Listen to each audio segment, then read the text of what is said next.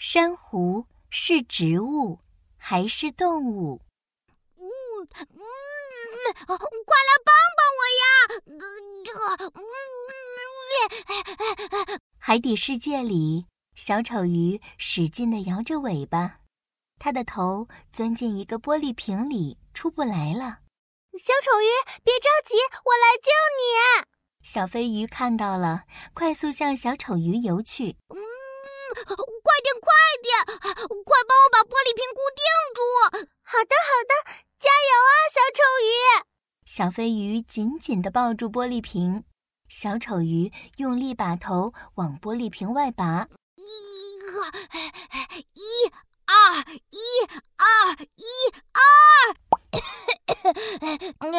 我总算能呼吸新鲜空气了，谢谢你，小飞鱼。哇，哎哎，不用谢，小丑鱼，你怎么钻进玻璃瓶里啦？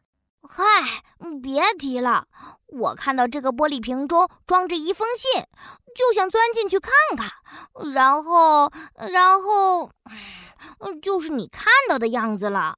嗯，小丑鱼拿出一个蓝色的信封。嘿，信，好神秘呀！打开看看，上面写什么？小丑鱼打开信封，认真念了起来：“海底世界最美的植物呀！我是一位来自陆地的小朋友。你的枝桠又多又密，像一朵漂亮的花儿。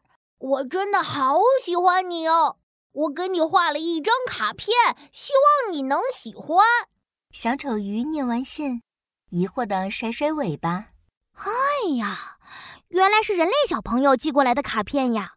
可是他要寄给谁呢？嗯，海底最美的植物到底是什么呢？嗯，哦，不如我们看看卡片上画了什么吧。小飞鱼从信封里拿出一张小卡片，上面画的是一个珊瑚丛。哇，原来是珊瑚姐姐呀！我们快把这张小卡片给珊瑚姐姐送去吧。小丑鱼和小飞鱼在海底游呀游呀，终于找到了一大丛珊瑚。珊瑚姐姐，珊瑚姐姐，你的小卡片！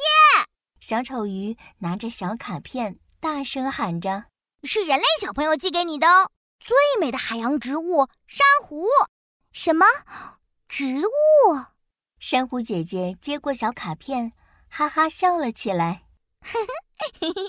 谢谢你们，也谢谢这位人类小朋友对我的赞美。但是我们珊瑚是动物，可不属于植物哦。啊？什么？珊瑚姐姐，你不是植物呀？那你为什么有这么多枝丫？只有植物才有枝丫的哦。这可不是什么枝丫哦。这是我们珊瑚的外壳。珊瑚姐姐眨巴眨巴眼睛，接着说：“ 珊瑚的外壳里面呀，是珊瑚虫，这是一种腔肠动物哦。”哈，珊瑚虫真的是动物呀？哦，可是你为什么一直不动呢？动物都会动的哦。小丑鱼围着珊瑚转来转去，它还是不太相信珊瑚是动物。啊你看，我小飞鱼还有小螃蟹都能自由移动，你和我们一点都不一样呢。对呀，如果你是动物的话，你吃什么东西呢？动物都是要吃东西的。小丑鱼和小飞鱼像是两个好奇宝宝，噼里啪啦问了一大串问题。别着急，听我慢慢回答。